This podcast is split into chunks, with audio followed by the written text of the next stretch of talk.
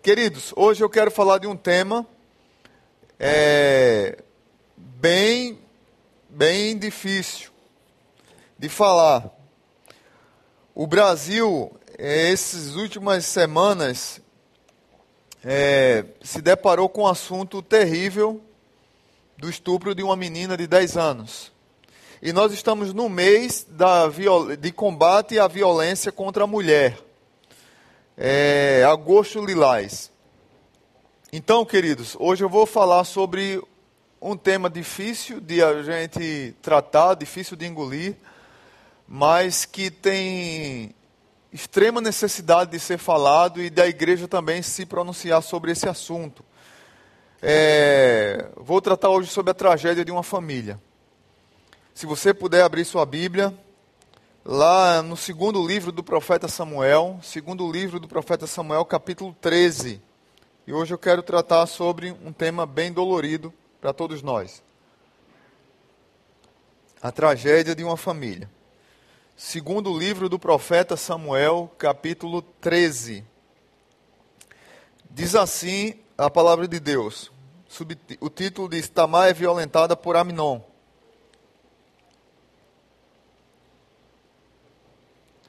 Depois de algum tempo, Aminon, filho de Davi, apaixonou-se por Tamar. Ela era muito bonita e era irmã de Absalão, outro filho de Davi. Aminon ficou angustiado a ponto de adoecer por causa de sua meia-irmã Tamar, pois ela era virgem e parecia-lhe impossível aproximar-se dela. Aminon tinha um amigo muito astuto chamado Jonadab, filho de Simeia, irmão de Davi. Ele perguntou a Aminon: Filho do rei, por que todos os dias você está abatido? Quer me contar o que se passa?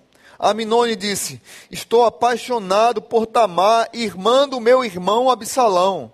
É interessante, né? Quando, quando a gente quer é, fazer algo errado, a gente, a gente mente, né? Porque Aminon disse, irmã do meu irmão Absalão, não é irmã dele.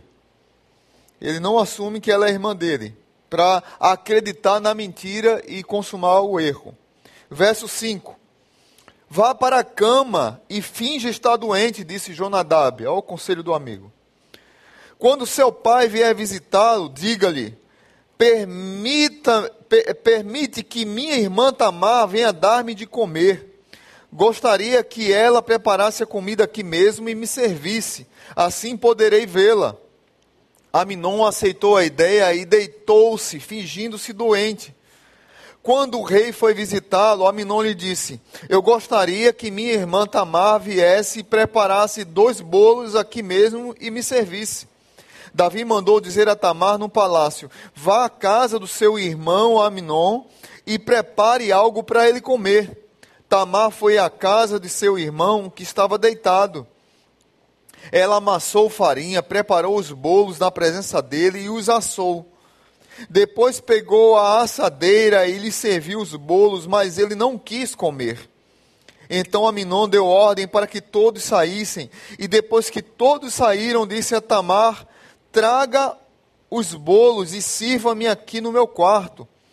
Tamar levou os bolos que havia preparado ao quarto do seu irmão, mas quando ela se aproximou para servi-lo, ele agarrou e disse: Deite-se comigo, minha irmã. Mas ela lhe disse: Não, meu irmão, não me faça esta violência, não se faz uma coisa dessas em Israel. E, gente, eu fico olhando o desespero dessa, dessa menina.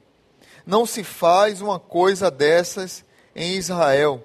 Não cometa essa loucura. O que seria de mim?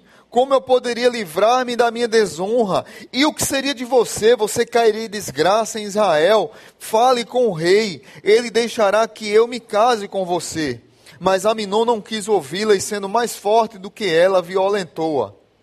Logo depois, Aminon sentiu uma forte aversão por ela, mais forte que a paixão que sentira, e lhe disse: Levante-se e saia. Mas ela lhe disse: Não, meu irmão, mandar-me embora seria pior do que o mal que você já me fez. Ele, porém, não quis ouvi-la, e chamando o seu servo, disse-lhe: Ponha esta mulher para fora daqui e tranque a porta. Então o servo a pôs para fora e trancou a porta. ela estava vestindo uma túnica longa, pois esse era o tipo de roupa que as princesas virgens do rei usavam desde a puberdade. Tamar pôs cinza na cabeça, rasgou a túnica longa que estava usando e se pôs a caminho com as mãos sobre a cabeça e chorando em alta voz. Absalão, seu irmão, lhe perguntou: Seu irmão Aminon fez algum mal a você? Acalme-se, minha irmã, ele é seu irmão. Não se deixe dominar pela angústia. E Tamar, muito triste, ficou na casa de seu irmão Absalão. Ao saber de tudo isso, o rei Davi ficou indignado e Absalão não falou nada com Aminon, nem bem nem mal, embora o odiasse por ter violentado sua irmã Tamar. Pai Santo, muito obrigado por tua palavra, porque ela não priva grandes heróis da fé de relatar a verdade que aconteceu em suas vidas. E nos informa do que ocorreu e nos traz luz sobre o que ocorreu e nos orienta do que nós poderíamos fazer para evitar algumas tragédias. Nessa nessa leitura e nesse culto especial, nesse dia, nesse mês onde se tenta orientar as pessoas contra algo tão trágico em nosso país, a violência contra a mulher, que nós possamos aprender um pouco sobre esse texto e colocar como prioridade alguns cuidados em nossas vidas e, e família. Abençoe esse tempo agora, no nome de Jesus. Amém. Queridos queridos e queridas irmãs, após grandes vitórias, Davi, agora rei, domingo passado eu falei, Davi não era rei ainda, agora Davi já é rei estabelecido, já tinha vencido várias batalhas, estava com o Senhor, o Senhor o orientava, Davi é, tinha cometido um pecado terrível e a consequência dele começa a acontecer aqui. Davi cometeu o pecado de adultério, depois assassinato, depois falso testemunho. Foi perdoado por Deus, sim, foi perdoado por Deus, e nós precisamos dizer que Davi era um homem segundo o coração de Deus, porque era um homem que se quebrantava na presença de Deus, ao ponto de reconhecer Deus como Senhor sobre sua vida e Deus continuar lhe dando vitórias. Mas as consequências do seu pecado chegaram. E Davi reina sobre Israel, o reinado está aparentemente tranquilo, mas a morte, a desgraça, o estupro, o desprezo, a vingança lascívia está sobre a sua casa. E é interessante falar sobre isso, porque é, nós precisamos compreender que, por mais que sejamos perdoados por algo que cometamos, as consequências virão. E talvez as consequências do pecado, do erro, é que nós não sabemos lidar muito, muito com ela. Tem um, um, um, livro que foi base, que foi motivo de um filme, ele, um livro escrito baseado num, num, num um pai e uma filha, ah, uma história que chocou o mundo. 24 anos a filha mantida como cativeiro, mantida em cativeiro pelo pai, e ele estuprava aquela filha durante 24 anos. E aí foi escrito um livro chamado Quarto. E desse livro, Quarto, foi, foi produzido um filme chamado O Quarto de Jack. Esse filme foi indicado a quatro Oscars. Ah, conta a história de uma mãe, de uma jovem que é, é seduzida por um homem.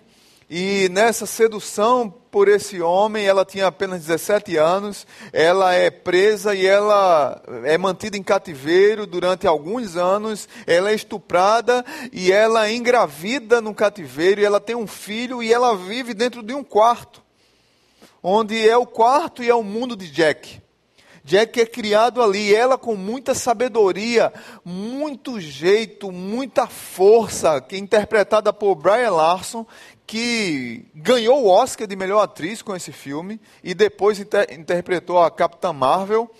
É, é um filme é, é, interessantíssimo que a força dessa mãe, é, ela depois de um certo tempo, quando o menino está com cinco anos já, ela planeja uma fuga e eu não vou contar o restante do filme, mas as consequências trágicas daquilo na mente daquela mulher, no coração daquela criança são terríveis. Vale a pena você assistir o filme O Quarto de Jack.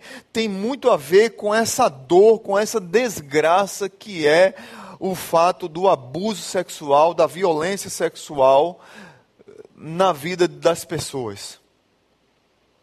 Como esse assunto machuca tanta gente. Quantas pessoas eu já aconselhei aqui nesse tempo na igreja que são extremamente. É, é, sofrem vários transtornos, vários problemas por causa de abuso sexual, tanto nas suas casas, quanto em vestiários de escola, quanto com, na casa de parentes, quanto em instituições, em, em vários lugares, queridos por mais difícil que você possa imaginar, esse é um assunto que precisa ser tratado e precisa ser combatido. Eu trouxe alguns dados de algumas pesquisas, de uma pesquisa que foi feita no ano passado, recente, pelo Fórum Brasileiro de Segurança Pública, sobre abuso sexual sob estupro. Para você ter ideia, no Brasil ocorrem 180 estupros por dia por dia. E a gente não tem noção quando a gente vai, ah, quando a gente começa a fracionar isso é que a gente percebe a desgraça que é isso. 82% são em mulheres, em meninas. Sexo feminino, 18% no masculino. Ou seja, também meninos são abusados, isso precisa ser dito também. Já aconselhei homens que têm seríssimos problemas porque foram abusados por tios, por pais, por mães. Meninos que não conseguiram, num casamento, ter relações com a esposa porque foram abusados por mães. E quando ele olhava para sua esposa, olhava para sua mãe, para o que ela fez com ele. Casais que tratam isso normalmente como se nada tivesse acontecendo. Um abusa da criança e o outro faz vista grossa. 53,8% são meninas até 13 anos de idade que são abusadas sexualmente, estupradas. 50,9% negras, 48,5% brancas. Quatro meninas de até 13 anos são estupradas por hora no Brasil. Por hora a cada 11 minutos, veja quando, a gente fraciona como o número aumenta e a gente fica assustado. A cada 11 minutos ocorre um estupro no Brasil. Outro dado que aumentou de maneira vertiginosa. O ano passado no Brasil teve uma média de 4 mil estupros coletivos feitos por homens em alguma jovem aqueles amiguinhos que se juntam para tomar os drinks, aquelas casas. Nós tínhamos aqui na igreja um jovem que organizava festinhas chamadas de inferninho. E que iam, você entrava e com quem tivesse lá dentro, quem tivesse lá dentro, o sexo era rolava solto. E o que acontece em eventos como esse é estupro coletivo. No ano passado, média de 4 mil estupros coletivos aconteceram. E outro dado que foi levantado é que os dados levantados por, esse, por essa pesquisa não permitem ver a faixa de renda, mas estudos apontam que a violência contra a mulher atinge toda a à sociedade dependente de classe social. Ou seja, ninguém está isento disso. Essa semana nós tivemos aquela tragédia daquela menina de 10 anos que foi estuprada e teve aquela situação do aborto, que eu não quero entrar nisso, porque a política tomou conta disso e eu não quero entrar, eu quero entrar na desgraça do ato, que é o que justamente aconteceu aqui, da, da vítima que sofreu aquilo. E que muitas vezes, como Tamar, você vê em toda a narrativa aqui, Tamar foi esquecida. Tamar foi abandonada foi omitido quem é Tamar. E está aqui uma briga de irmãos, a omissão de um pai, o abuso de uma jovem contra uma jovem e ela fica esquecida, como geralmente nós esquecemos das pessoas que sofrem abuso e como igreja nós precisamos levantar a voz profeticamente para combater isso, dentro das igrejas, fora dela, na sociedade. Isso tem me incomodado há alguns anos, porque isso tem sido algo real e que pode chegar na nossa casa, irmãos. Ou se tem alguma casa que aconteça isso em nome de Jesus, isso precisa acabar e precisa ser denunciado. E precisa ser tratado. E precisa ser combatido com todas as nossas forças. E aí a tragédia de uma família é refletida de algumas formas. Mas, pastor, como é que Aminon chega a essa situação?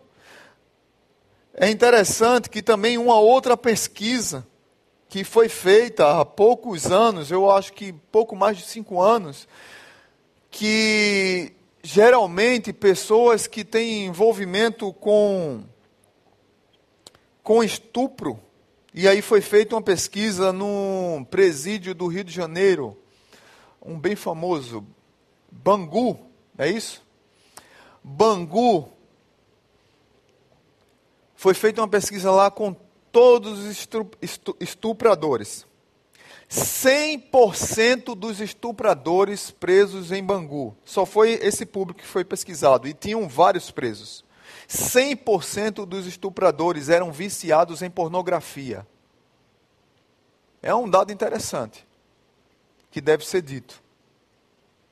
E como, como isso mexe com a cabeça, como se fosse uma droga que mexe com a cabeça da pessoa e que leva a cometer uma desgraça dessa. Desses 100% que eram tinham problemas com pornografia, vários deles também apenas repetiam o que aconteceu com eles. Ou seja, vários daqueles homens também foram abusados sexualmente na infância. E junto com a desgraça da pornografia, poderiam fazer ah, aquele ato e, a, e, na cabeça deles davam uma loucura e faziam aquilo. Como Tamar diz aqui, você está louco, meu irmão? Que loucura é essa? Aminon sabia que ele não podia casar com Tamar e ele preferiu ir se casar era errado, ele foi para um mais errado ainda, porque ele era irmão dela. Davi com certeza não iria autorizar, porque era contra a lei de Deus que dois irmãos casassem. E mais ainda, rei, é, é, é, aquele que seria, era o, era o primeiro da lista da sucessão, era Minon. Era o mais velho.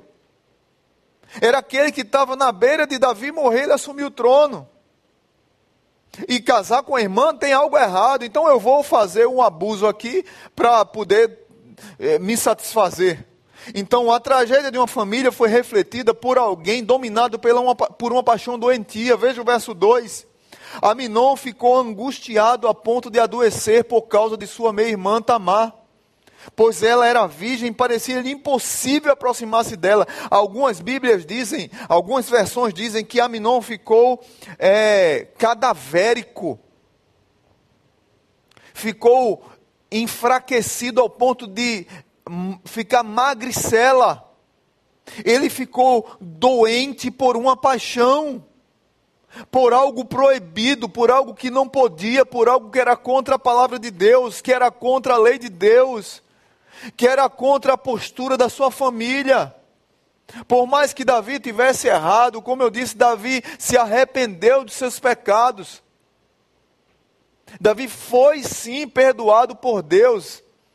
E muitas vezes a gente bate tanto no coitado de Davi, né?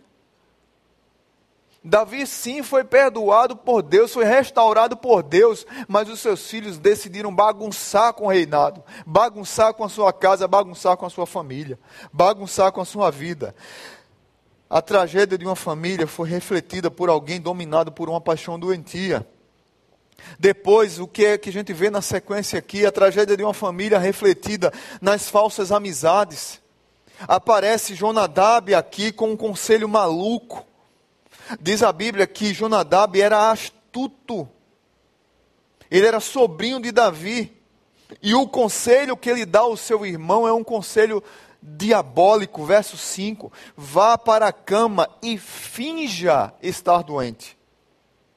Ou seja, enrole seu pai. Engane seu pai. Engane tio. Vai que ele está velho, vai que ele caia. E foi o que aconteceu. Falsas amizades.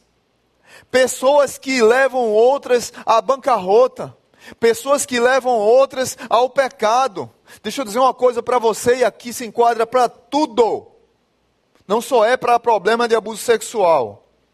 Qual é a amizade que você tem andado? Quando você começa a mudar seus conceitos, quando você começa a mudar sua postura por causa de amigos, amigos que estão lhe levando para o buraco, amigos que se dizem verdadeiros. E muitas vezes têm uma postura de ação verdadeira, sim, mas estão levando você para o buraco, você está começando a mudar seus princípios, seus conceitos da palavra de Deus. Você começa a mudar sua postura, começa a mudar a o seu discurso, e a Bíblia começa a ficar em segundo plano, e os discursos dos amigos, dos amiguinhos, que vão dando um jeito aqui, um jeitinho ali, e se transforma numa ideologia. Os seus amiguinhos colocam você em frente de um trem ou na beira de um abismo e você não está percebendo. Amigos que nos afastam do, de, de, princípios das, da palavra de Deus, amigos que nos afastam de princípios ensinados por nossos pais, amigos que nos levam para longe das nossas casas, para vícios, amigos que nos levam para bebidas, amigos que nos levam para mulheres, para jogos de azar, para diversão sem a nossa família, é, desprezando a nossa casa com argumento de lazer, com argumento de que está tudo bem, com argumento é, sempre é um sempre tem uma desculpa. Cuidado, ele pode estar te levando para a sepultura do pecado. Jonadab levou o filho de Davi, Aminon, aquele que estava pronto, que estava no caminho da sucessão do, pra, do rei, para a queda. Levou para um abismo. Que tipo de amizade tem te levado para o pecado? Qual é o, entre aspas, amigo que você precisa se afastar? E literalmente, deixa eu dizer uma coisa para você boa, para a sua vida, que você precisa se afastar. É dar um basta. Não adianta você anotar as reflexões dessa pregação que eu estou fazendo aqui e você não tomar uma atitude. Quais são os Jonadabes da sua vida que estão do seu lado, que estão lhe acompanhando e que estão levando você para a sepultura? E você não está percebendo, que está matando a sua vida espiritual e você não está percebendo. Veja bem o que eu estou dizendo. O que muda na nossa história é o que nós decidimos fazer e fazemos. A tragédia da família também é refletida no uso da mentira para conquistar os objetivos. O que, é que os amigos fazem? Finja, minta. Verso 6. Arminon aceitou. Quem está cego de amor por ideologias, quem está cego de amor por Jonadabes, não consegue mais discernir a verdade não consegue mais discernir o que é correto. E o resultado é trágico, o resultado é cair, o resultado é queda, o resultado é eu aceito a mentira e eu aceito e me finjo como doente. Verso 6: Aminon aceitou a ideia e deitou-se fingindo-se doente, ao ponto do pai ir visitá-lo. Eu gostaria, papai, que a minha irmã Tamar viesse preparar dois bolos aqui e que me servisse. Ele usou da mentira, conselho do seu falso amigo, do seu falso irmão,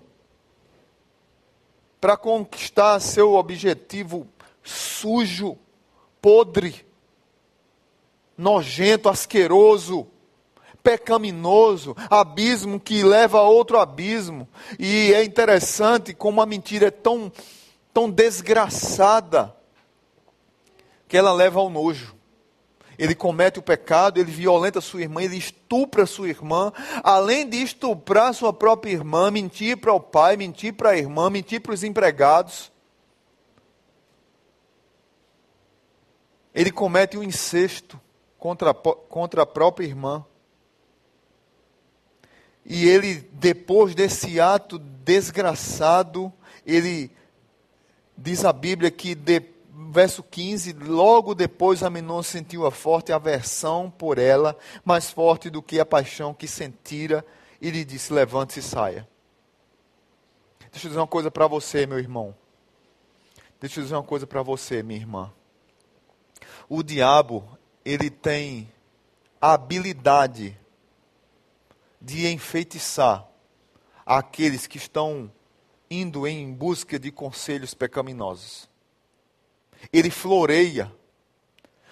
O Jonadab aparece na nossa vida, o Jonadab é nosso amigo, o Jonadab é nosso primo, o Jonadab é nossa ideologia, o Jonadab é a, no, é a nossa forte amizade, o Jonadab é aquele que abola nossas estruturas que nós jogamos os princípios, os conceitos, nós jogamos os conselhos de pessoas sérias que nos amam, sérias que nos amam de verdade, jogamos no ralo, no lixo, por causa dos Jonadabes.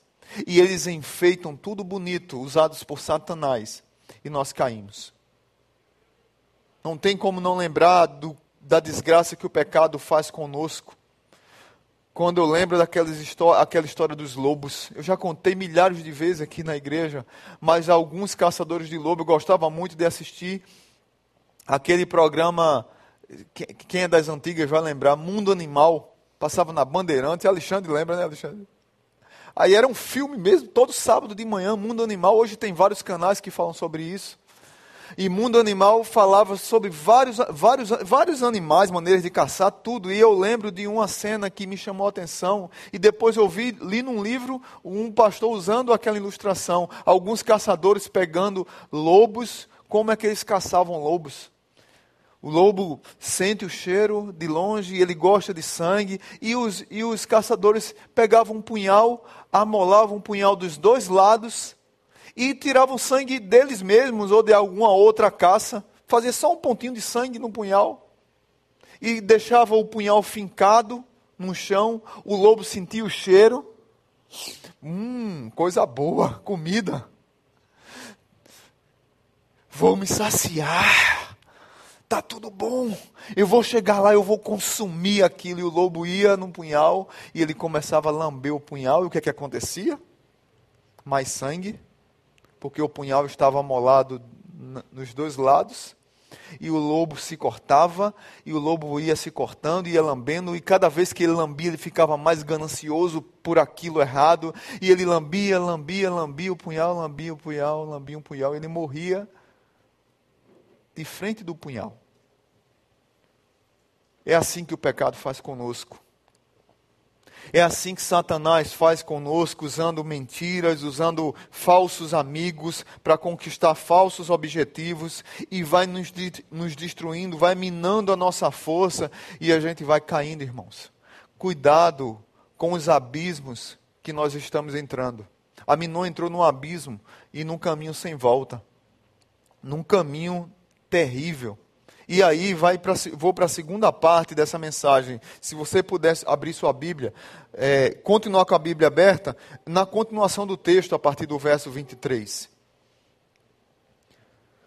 Verso 23 diz assim: Dois anos, olha bem, dois anos depois, quando os tosquiadores de ovelhas de Absalão estavam em Baal-Razor, perto da fronteira de Efraim, Absalão convidou todos os filhos do rei para se reunirem com ele.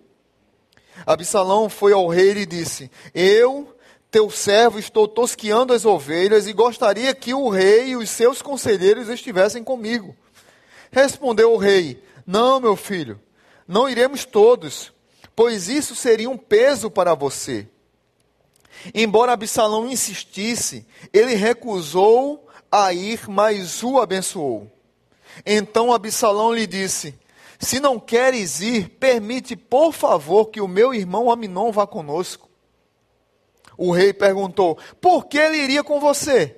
Mas Absalão insistiu tanto que o rei acabou deixando que Aminon e os seus outros filhos fossem com eles, com ele. Verso 28. Absalão ordenou aos seus homens: Ouçam, quando Aminon estiver embriagado de vinho, e eu disser: Matem Aminon, vocês o matarão. Não tenha medo. Eu assumo a responsabilidade. Sejam fortes e corajosos. Assim os homens de Absalão mataram Aminon, obedecendo às suas ordens. Então todos os filhos do rei montaram montaram em suas mulas e fugiram. Estando eles ainda a caminho, chegou a seguinte notícia ao rei: Absalão matou todos os teus filhos, nenhum deles escapou. Veja como a fofoca ela é aumentada, né? Morreu um irmão e chegou a notícia de que todos morreram. O verso 31. O rei levantou-se, rasgou as suas vestes, prostrou-se com o rosto em terra, e todos os conselheiros que estavam com ele também rasgaram as vestes.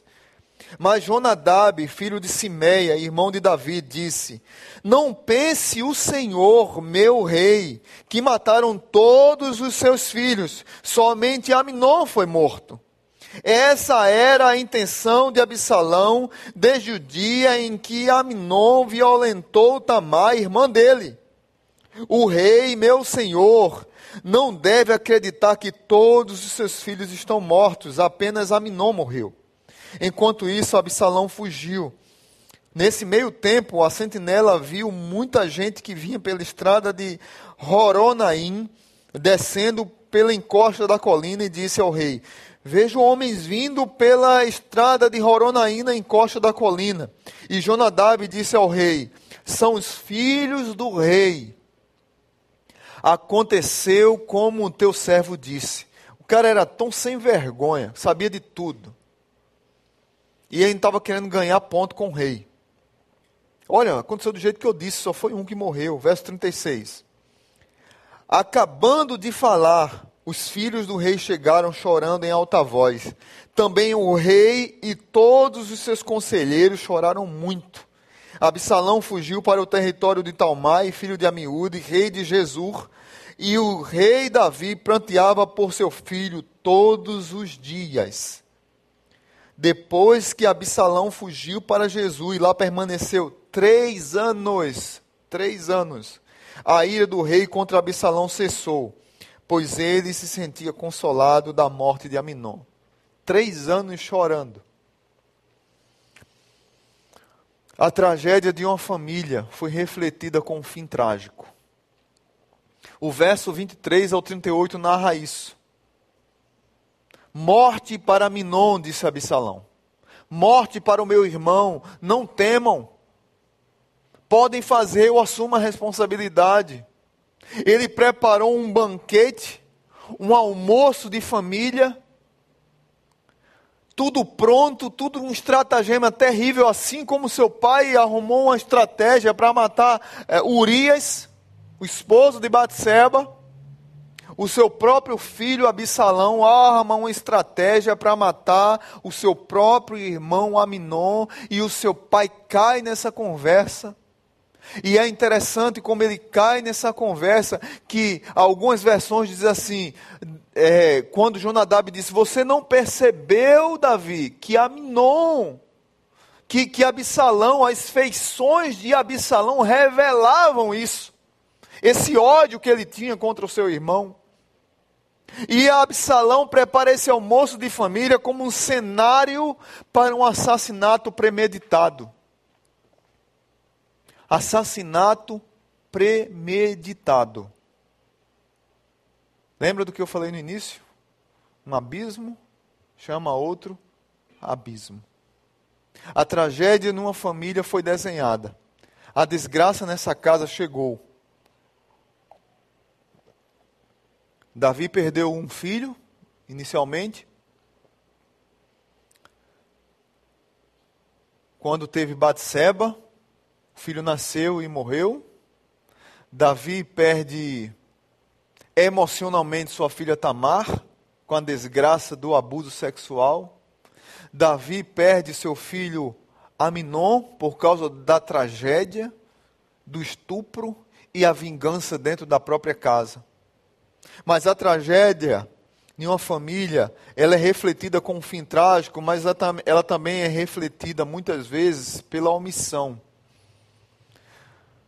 O verso 21 diz que, ao saber de tudo, o rei ficou indignado. Ele ficou indignado, mas ele não tomou nenhuma atitude em relação a Aminon.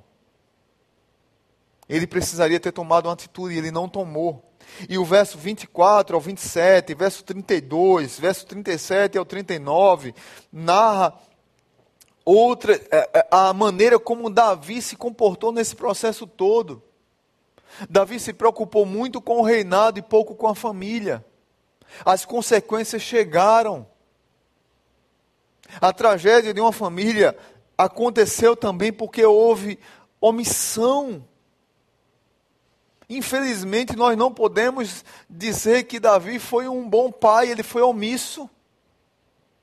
Verso 32, Jonadab disse para ele: Não pense, meu senhor, que mataram todos os seus filhos, somente Aminon foi morto. Essa era a intenção de Absalão, Davi.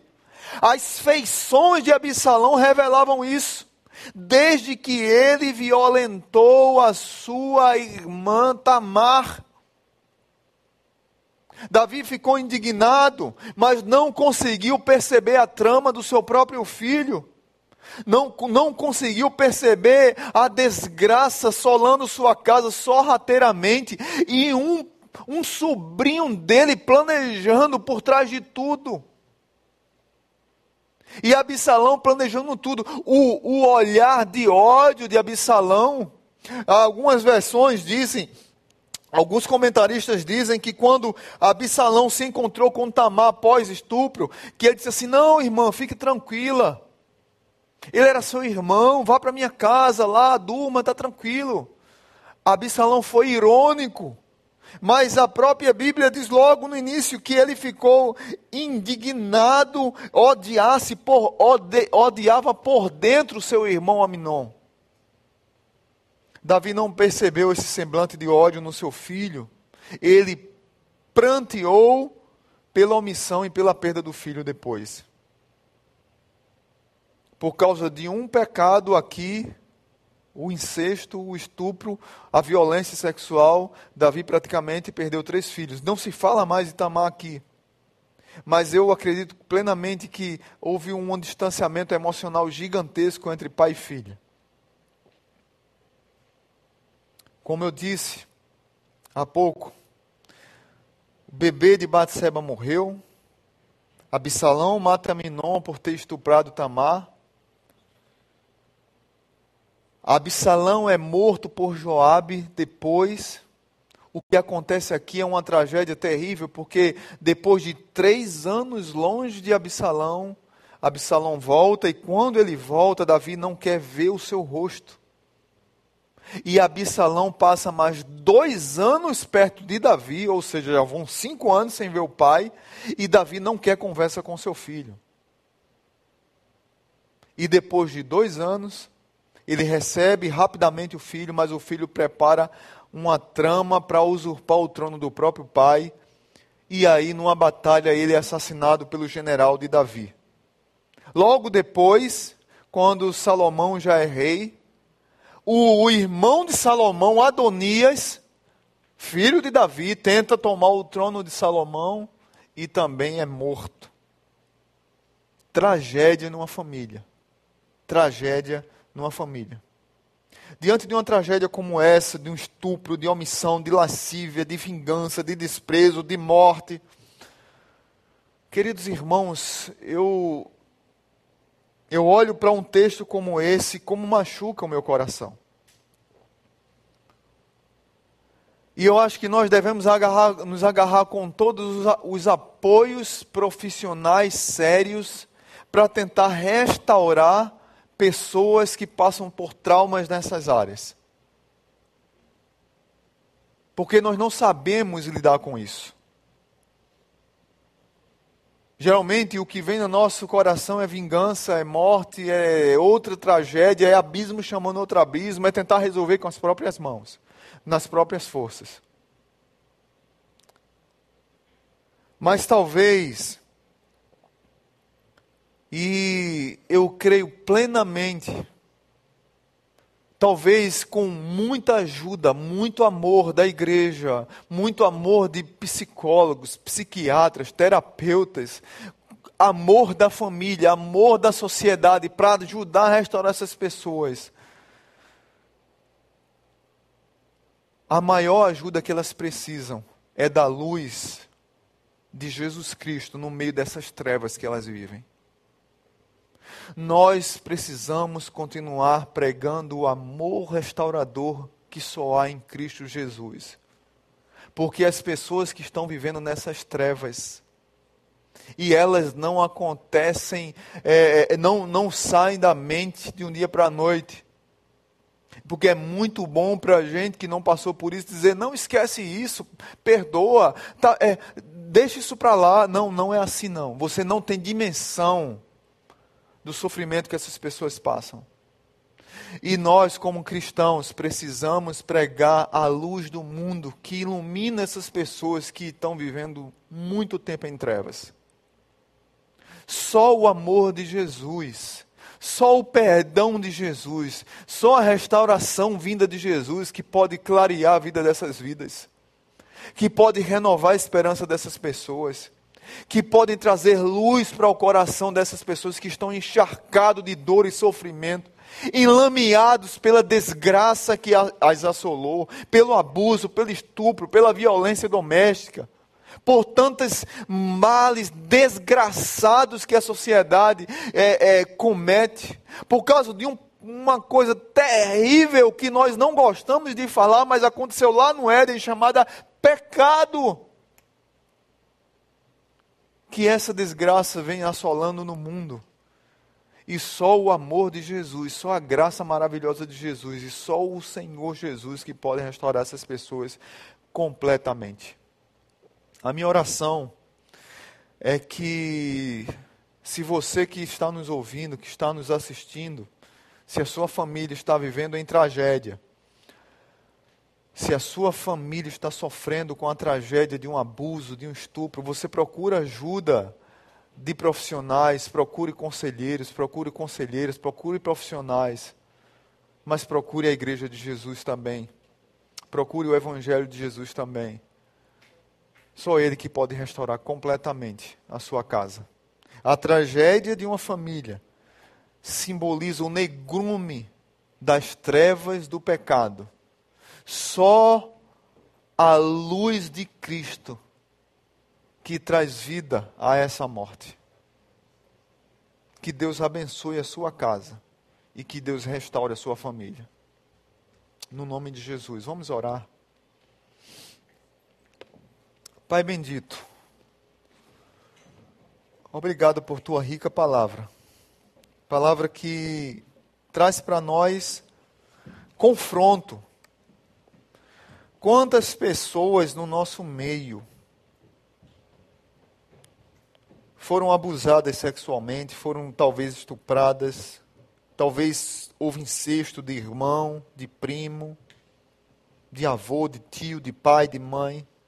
Quantas pessoas estão chorando nesse momento ouvindo essa palavra, derramando em lágrimas, porque talvez passe um filme trevoso na sua mente, um filme de terror na sua mente. A minha oração, Pai, que a luz de Jesus possa trazer brilho a essas vidas, esperança, renovo, perdão. Só o perdão do Senhor que faz com que essas pessoas possam perdoar os seus infratores. Só o perdão do Senhor. Não há outro tipo de perdão. Só o perdão do Senhor que liberta essas pessoas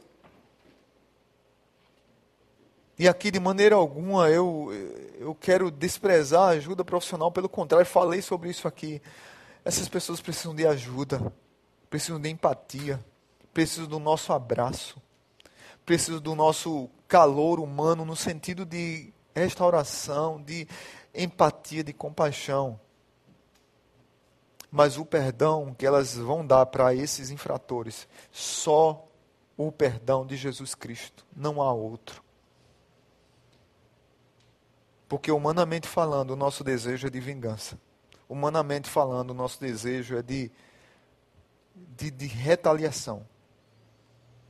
Que o Senhor traga justiça contra aqueles que cometem esses atos e que a justiça se, seja rigorosa, que as leis no nosso país venham, venham ser mais duras ainda contra quem comete estupro, abuso, especialmente contra crianças, Pai.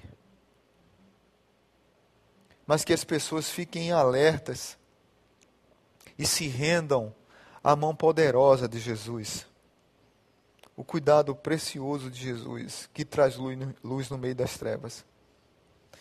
Pai, abraça cada coração que está chorando nesse momento. Abraça cada vida que está sofrendo nesse momento, porque talvez esteja passando por uma luta como essa. Se tem gente que está passando por isso e tem adulto que percebeu, Pai, que haja denúncia. Nós, como igreja, Pai, precisamos ter voz profética nisso, para denunciar o pecado. E nós, como igreja, precisamos acolher as pessoas que estão machucadas por isso e amá-las. E entendê-las, compreendê-las e tentar restaurá-las. Nos ajuda, Pai, a também sermos referências.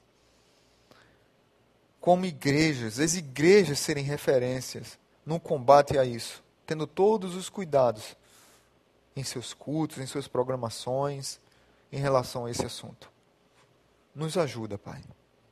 Que o amor de Deus, o Pai, que a graça maravilhosa de Jesus e que a comunhão do Espírito Santo de Deus nos acompanhe. Nos dê uma semana cheia de graça e de paz. No nome de Jesus. Amém. Um beijo no coração. Que Deus te abençoe.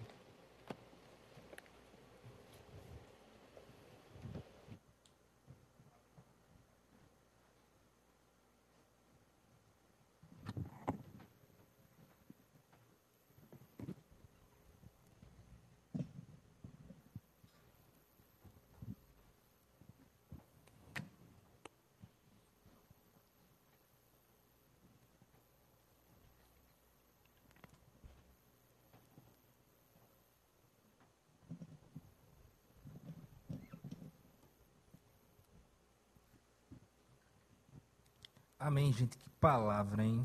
Obrigado, pastor Marcelo, mais uma vez. Abençoar a nossa vida, a nossa comunidade.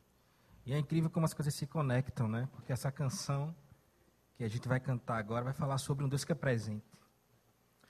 Um Deus que está além do que a gente enxerga, do que a gente pensa. Um Deus que está conosco nas nossas crises. Né? Eu queria compartilhar algo pessoal. Eu passei por uma coisa assim bem, bem intensa essa semana com um amigo próximo e que a gente precisa de intervenção imediata. Há o medo, a angústia, cansou não só o meu coração, e alguns amigos nossos também. Mas foi incrível como Deus se moveu, como Ele se manifestou. E aí a gente pôde reconectar outras histórias. E uma palavra que não saiu do meu coração essa semana inteira. Falei para esse meu amigo, para outros amigos que a gente entrou em contato. E eu disse assim, eu disse, olha, independente do que acontece, né, Deus está além do horizonte, no canto mais distante. Né? Deus está quando o sol nasce, Deus está no fim do dia. Ele está presente em todo o tempo. A gente precisa entender que, independente de nós, Ele é. Né? Apesar de, Ele é. E a gente vai cantar essa canção. Ali a tua mão está.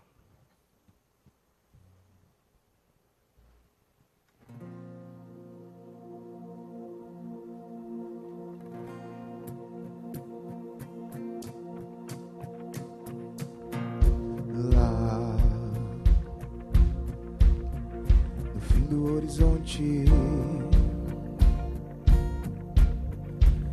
sinto mais distante lá. A tua mão está lá.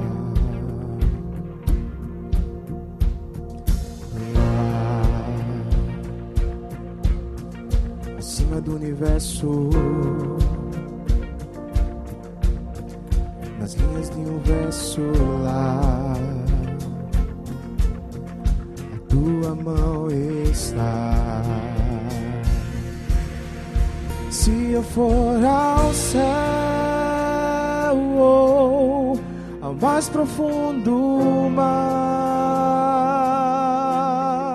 a tua mão está. Ali tua mão está. Nem sempre eu posso ver mais além do meu olhar. A tua mão está. A tua mão está.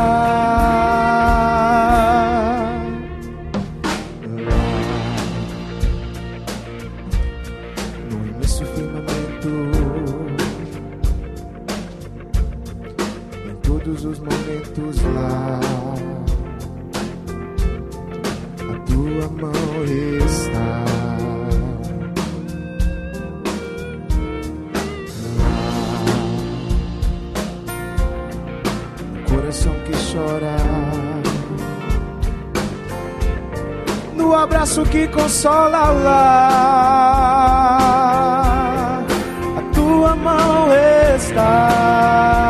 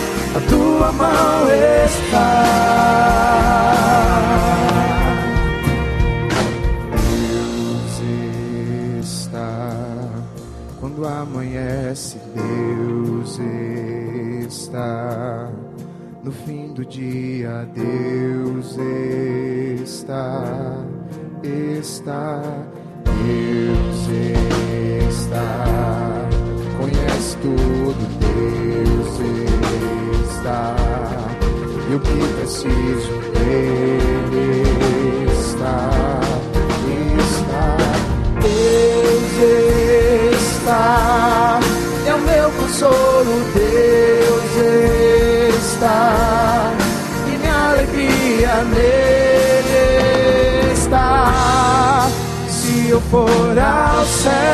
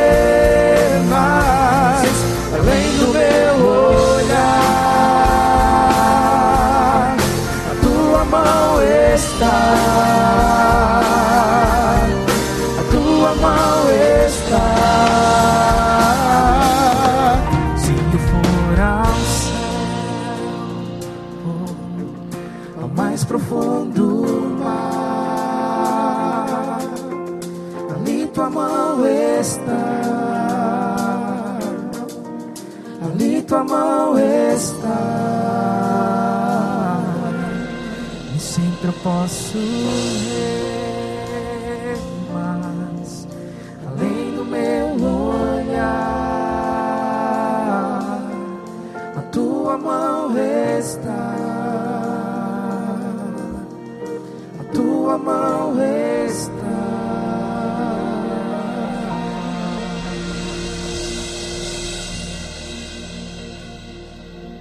Graças a Deus. Tenha um excelente fim de semana. Em nome de.